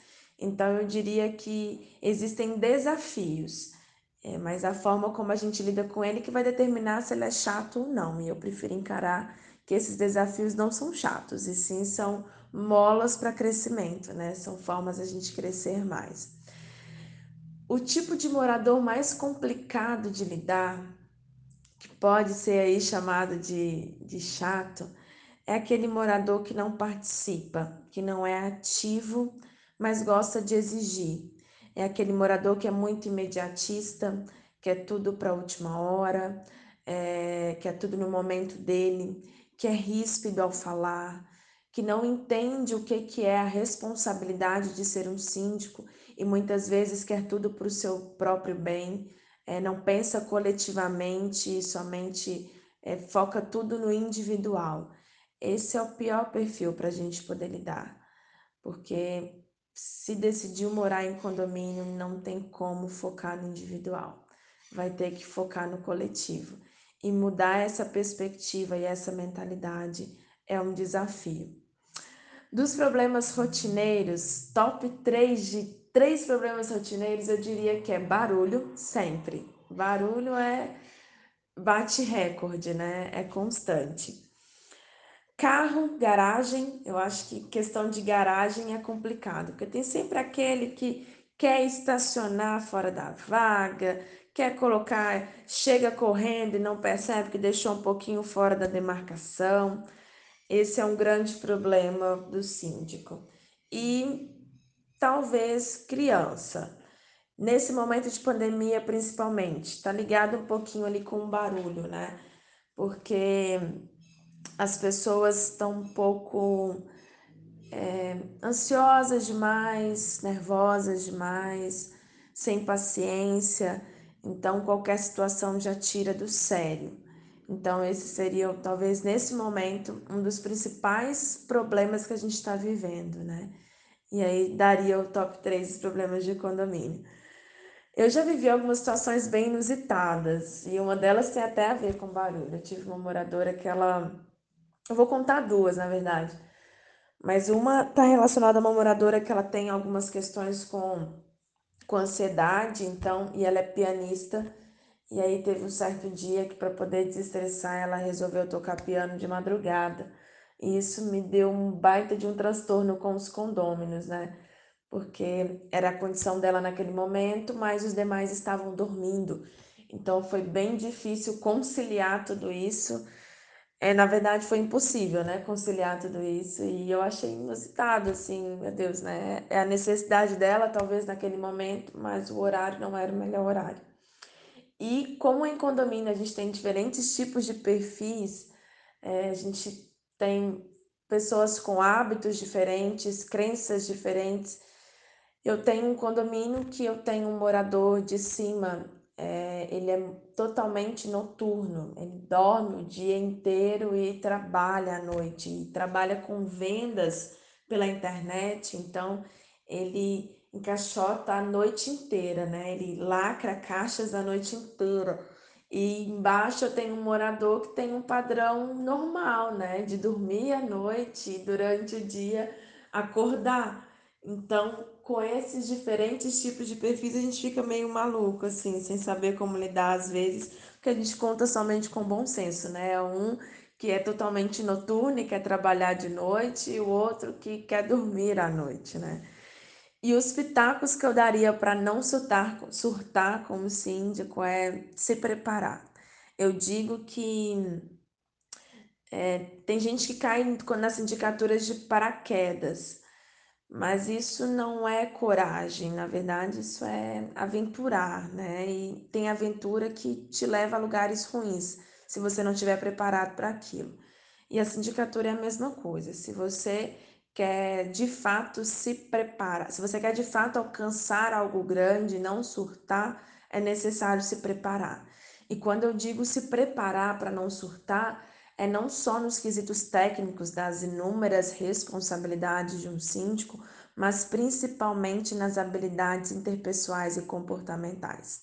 Porque lidar com a edificação, os conhecimentos técnicos em algumas partes vão ajudar muito, porque ele consegue estabelecer padrões, processos, manuais. É uma edificação, é um sistema. Agora, lidar com o condomínio, não. Vai ser necessária habilidade para ele poder entender a melhor forma de lidar com um perfil e com outro perfil. A melhor forma de lidar com um tipo de condomínio e com outro tipo de condomínio, porque não existe uma receita de bolo. Eu falo com os meus alunos, cada um tem que aprender a fazer a sua própria receita. E para fazer a sua própria receita é necessário habilidades. Habilidade de lidar com o outro, empatia, de ouvir, de se autoconhecer, se liderar, comunicar-se de forma adequada então, não quer surtar no seu condomínio? Corre atrás de preparo, se dedica tanto no conhecimento técnico quanto nas habilidades interpessoais e comportamentais.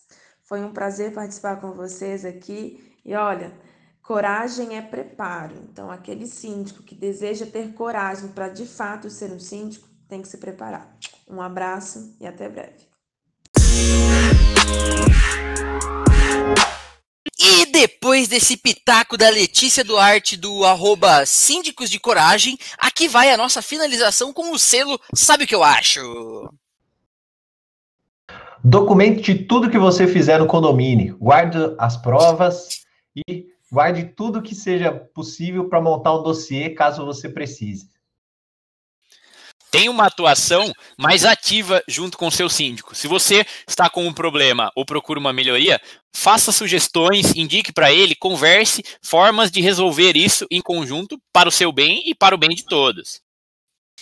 entenda a dinâmica de funcionamento do condomínio. É importante que você saiba aonde e quando endereçar cada um dos temas que você quer discutir e quer que sejam discutidos e resolvidos.